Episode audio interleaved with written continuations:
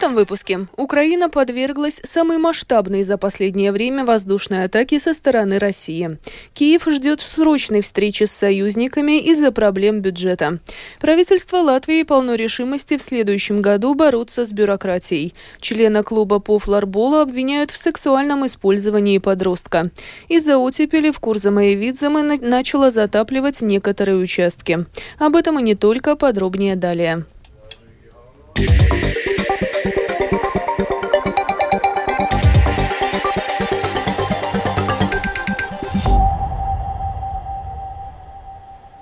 Россия ночью и утром нанесла самый масштабный за последнее время удар ракетами и беспилотниками по территории Украины. Взрывы прозвучали в Киеве, Харькове, Одессе, Днепре, во Львове и других городах. Как сообщил министр внутренних дел Украины Игорь Клименко, в результате российских атак погибли 18 человек, а еще более 100 получили ранения. Также пострадали многие объекты гражданской инфраструктуры, в том числе станция метро в Киеве, торговый центр в Днепре и другие. Президент Украины Владимир Зеленский сообщил, что Россия атаковала страну примерно 110 ракетами. Также, по словам украинского лидера, Россия использовала все виды ракет и дронов, которые имеет в своем арсенале. Зеленский пообещал обязательно ответить на российские удары. Украина добивается срочной встречи с международными финансовыми донорами, чтобы найти в январе деньги на покрытие основных нужд бюджета. Тему продолжит Рустам Шукуров. Премьер-министр Украины Денис Шмыгаль направил письмо координационной группе доноров. Шмыгаль призвал доноров сконцентрироваться на такой неотложной помощи Украине, как выделение средств на поддержание работы правительства, выплаты учителям, госслужащим и пенсионерам, а не на долгосрочных задачах координации ресурсов для восстановления и экономического оздоровления страны после войны. Украинский премьер также призвал организовать встречу доноров уже в январе. Мы не можем ждать до марта, чтобы финансировать наши социальные нужды, говорится в документе. Кроме того, в письме содержится призыв к донорам начать координацию действий по направлению замороженных российских активов на восстановление Украины. Кремлю придется заплатить за войну и разрушение, и это будет основным источником восстановления в ближайшие годы, заявил Шмыгаль. Украина не может получить средства из обещанной Евросоюзом помощи в размере 50 миллиардов евро. Венгрия с июня блокирует выделение этой макрофинансовой помощи. Премьер-министр Виктор Орбан настаивает на том, чтобы финансирование поступало Киеву не из бюджета ЕС. Этот вопрос обсудят на саммите ЕС 1 февраля. Между тем, эксперт-международник Станислав Желиховский отметил в эфире телеканала Freedom, что пока неизвестно, каким образом к этому времени может быть преодолено сопротивление Орбана. Думаю, чтобы, скажем так, более-менее можно было это сделать, тут нужно использовать э, различные методы и не обязательно кнута, потому что мы должны понимать, что все-таки если полностью, скажем, развернуть Будапешт э, от э, европейского сообщества и если он будет ориентироваться, например, только на Российскую Федерацию, то это, конечно же, будет чревато не только для решения вопросов относительно Украины, но и другие важные вопросы, которые могут стоять на повестке дня. Ну и фактически это может подрывать единство Европейского Союза. Следует отметить, что в США республиканцы с сентября блокируют выделение помощи Украине, которая возможна только с одобрения Конгресса. Белый дом просил выделить на помощь Украине более 61 миллиарда долларов. Республиканская партия отказывается согласовывать этот транш без выделения дополнительных средств на укрепление границы США с Мексикой и ограничения масштабов нелегальной миграции в США. Желиховский считает, что помощь Украине стала жертвой внутриполитических интриг в США. Рустам Шукуров, служба новостей Латвийского радио.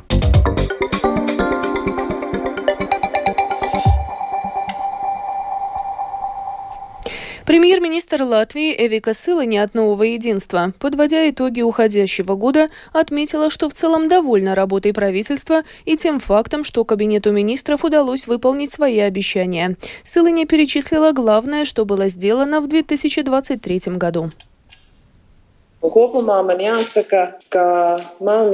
В целом могу сказать, что я горжусь командой правительства и теми обещаниями, которые мы дали. Могу перечислить, как в школе, что мы сделали. Введен механизм, чтобы не было резкого повышения счетов за электричество. Мы как предоставили поддержку, так и изменили тарифы. И в новом году продолжится поддержка по фиксированной части и еще уменьшится сам тариф. Введен налог на прибыль банков. Стамбульская конвенция принята. Регулирование о партнерстве принято. Сбор подписей еще продолжается, но по сути правительство свое обещание выполнило. Тем, кто взял ипотечные кредиты, будет легче и дешевле перейти из одного банка в другой. На уровне правительства мы это приняли. Модель финансирования всеобщего образования еще не разработана, но она разработана на уровне Министерства образования.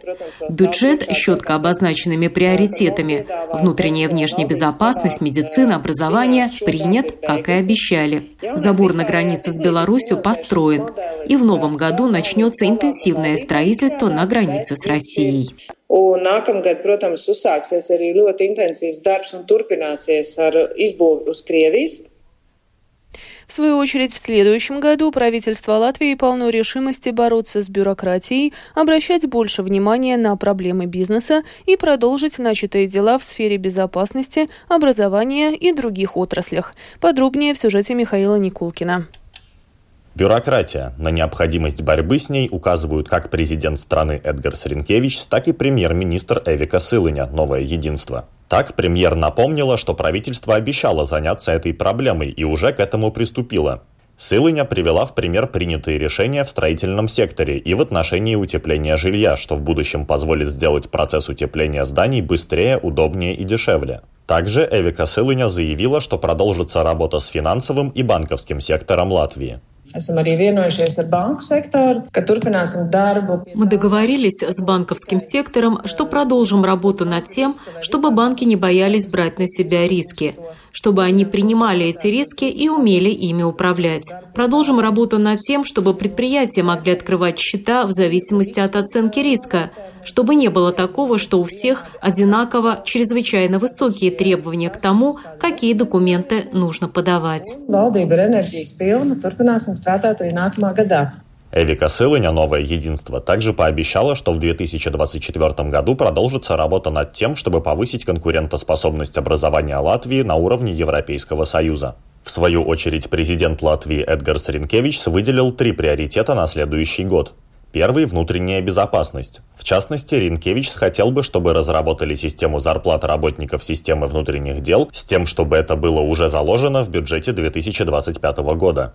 Чрезвычайно важным он также назвал планирование системы кризисного управления и гражданской обороны и постройку забора на границе с Россией. Что касается экономики, то глава государства, общаясь с представителями бизнеса и организациями, по его словам, понимает, что вызовов было много. Сначала пандемия COVID-19, затем полномасштабное вторжение России в Украину и ситуация с миграционным кризисом на границе. При этом Эдгар Саренкевич подчеркивает, что нужно продолжать искать пути выхода из сложившейся ситуации – нам нужно все же как-то собраться и обдумать то, как мы можем выйти из повседневной зоны комфорта и говорить о тех больших целях, которые можно не только выдвинуть, но и достигнуть, чтобы наша страна была более конкурентоспособной, чтобы был рывок в экономике, чтобы мы постоянно не чувствовали, что в чем-то отстаем от соседей. Некоторые предприятия формулируют это так – как больше заработать. Я бы скорее сказал, как больше способствовать такой предпринимательской деятельности, при которой наши экономические показатели были бы лучше, чем прогнозируется сейчас. Кроме того, президент подчеркнул, что был бы рад наблюдать в Сейме и правительстве настолько же яркие, содержательные и полные разнообразных идей дискуссии об улучшении экономики, энергетической и транспортной сфер страны, какие происходили в ходе принятия Стамбульской конвенции и закона о партнерских отношениях. Михаил Никулкин, служба новостей Латвийского радио. Юрмальская дума утвердила бюджет на 2024 год. Запланированные доходы составляют более 100 миллионов евро, что на 4% больше, чем сейчас. В свою очередь, расходы должны составить более 120 миллионов. В Юрмале сохранятся большие льготы по налогу на недвижимость для местных жителей, бесплатное питание в детских садах, бесплатный проезд в городском общественном транспорте, две поездки в день на электричках и другие блага. Между тем, оппозиция Юрмальской думы критикует критикует руководство самоуправления за популистские решения. Так, депутат Улдис Кронблумс от партии ТЭВ Юрмалой критично высказался в отношении решения о круглогодичном взимании платы за въезд в Юрмалу. Доходы Юрмалы отличаются тем, что только одним решением можно сразу же увеличить свои доходы. Например, в этом году решением о плате за въезд в Юрмалу, что даст 6 миллионов евро, а это прирост почти на 3 миллиона. Плюс самоуправление надеется взыскать в виде штрафов 1 миллион 600 тысяч евро. Что мне лично не нравится, так это то, что этому решению, обоснованием которого является чистый воздух Юрмале, не противопоставляются расходы, которые могли бы содействовать именно чистоте воздуха. Pretī nav nu, tādi izdevumi, kas sekmētu tieši, nu, saka, pēdiņās tīro gaisu. Ja? На обучение украинских беженцев в период с 1 января по 31 августа следующего года могут быть выделены более 5 миллионов евро. Это предусматривает проект приказа Министерства образования и науки. Большую часть финансирования, почти 4 миллиона, планируется направить в виде целевых дотаций самоуправлением для оплаты труда педагогов и взносов государственного социального страхования. Правительство Латвии в конце года, перераспределив средства, неожиданно выделило 140 тысяч евро на работу Красловской польской основной школы имени графа Платера. Но этого мало, поскольку содержание учебного заведения обходится дороже. И деньги выделены только на этот учебный год. До сих пор неизвестно, будет ли здесь в будущем учебном году набор в первый класс, потому что учащихся мало. Двустороннее соглашение между Латвией и Польшей, которое предусматривает финансирование школы, подписано написано, но оно не решает всех проблем. На абсурдность ситуации латвийскому радио указал руководитель Латвийского польского союза Петерис Дзалба. Это не зависит от польского правительства. Это зависит от соблюдения латвийским правительством и чиновниками международных договоров. Если латвийские чиновники позволяют себе не выполнять подписанный президентом Латвии двусторонний договор, то у меня вопрос, зачем вообще подписывать такие договоры? Красловское самоуправление оказалось в ситуации заложника, когда страны подписали международный договор, но государство не берет на себя никаких даже копеек копеечных обязательств в рамках этого договора, возлагает все на плечи самоуправления. Продолжаем выпуск. Госполиция передала в прокуратуру материалы дела против судьи и участника латвийского клуба по флорболу за сексуальное использование 15-летнего подростка. Мужчина вступил в контакт с несовершеннолетним, используя поддельный профиль в, со- в социальной сети и выдавая себя за несовершеннолетнюю девушку. Подозреваемый несколько раз встречался с подростком и с помощью шантажа заставлял совершать с ним действия сексуального характера. Подросток, стыдясь произошедшего, у случившемся никому не сообщил. Государственная трудовая инспекция проведет расследование несчастного случая, произошедшего в вольере для верблюдов Рижского зоопарка, в результате которого был смертельно ранен смотритель животных. В том числе в столичном зоопарке планируется провести проверку. Из-за декабрьской оттепели в Курзамое-Видземо началось затопление некоторых участков, расположенных вблизи рек и водоемов. Учитывая, что весной вода просочилась во дворы жителей Даугавпилса и Аукшдаугавского края, ответственные лица ежедневно следят за ситуацией, мониторя уровень воды в реках Даугава и Лауциса. Подробнее в сюжете Ларисы Кирилловой. Несмотря на то, что на календаре декабрь из-за накрывшей Латвию оттепели в реках наблюдается повышение уровня воды. Так, за минувшие дни уровень воды в Даугаве от Суража до Верхнедвинска поднялся на 8,22 сантиметра, а на участке Педро и Екопилс на 3,5 сантиметров. На некоторых участках рек водный поток уже стабилизировался или даже уменьшился, но на Даугаве уровень воды продолжает расти. И в ближайшие дни также ожидаются осадки, а небольшие заморозки будут чередоваться с оттепелью. В этой связи специалисты по гражданской обороне и сотрудники коммунальных служб Даугавпилса продолжают мониторить ситуацию и на реке Даугава, и на реке Лауцеса, которая протекает по территории Даугавпилса, впадает в Даугаву и является весьма непредсказуемой. Продолжает заместитель исполнительного директора Даугавпилского самоуправления Карлес Расис. По последним данным мы видим, что до желтого предупреждения у нас еще очень далеко, это порядка 6 метров над уровнем. Сейчас уровень составляет 2 метра 88 сантиметров. И, в принципе, тенденция идет, конечно, на повышение на уровне воды, но незначительно. Самое большое увеличение уровня воды было констатировано 20 декабря, плюс 60 сантиметров. В настоящее время этот показатель увеличивается на 6-8 сантиметров в сутки, говорит Карлис Разис. Конечно, если погодные условия сохранятся такие, либо дожди, либо снег, который превращается сразу же, тает э, в воду, то, конечно, уровень будет продолжать повышаться. Но пока никакой угрозы для затопления нет. Но помимо уровня воды в реках, с приходом оттепели повышается и уровень грунтовых вод. Карлис Расис подчеркивает, что для жителей Даугавпилса, которые проживают вблизи водоемов и в центре города, в окрестностях Даугава, это может стать проблемой. Но в таких случаях горожанам приходят на помощь муниципальное предприятие ПЖКХ, на обслуживание которого сегодня находится более 700 многоквартирных домов.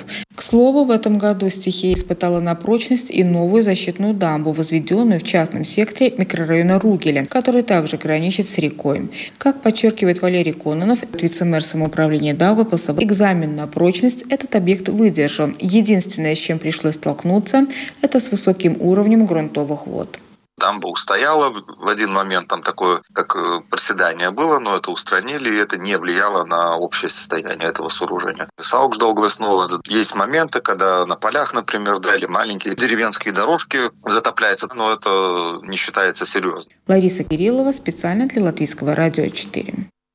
И в завершении выпуска о погоде. В ближайшие сутки в Латвии облачно. Временами дождь, ночью на востоке также снег и мокрый снег. Кроме того, ночью в восточных районах отдельные участки дорог будут скользкими и образуется туман с видимостью от 500 до 1000 метров. Ветер юго-западный, западный до 10 метров в секунду. Ночью на морском побережье порывами до 15. Температура воздуха ночью и днем по стране от плюс 1 до 5 градусов. В Риге в ближайшие сутки облачно. Временами дождь. Ветер юго-западный, западный западной до 8 метров в секунду. Температура воздуха ночью и днем в столице от 3 до 5 градусов тепла. Медицинский тип погоды третий, неблагоприятный. Это была программа «Сегодня в 13-29 декабря». Продюсер выпуска Марина Ковалева провела Алиса Прохорова в Латвии 13 часов и 18 минут.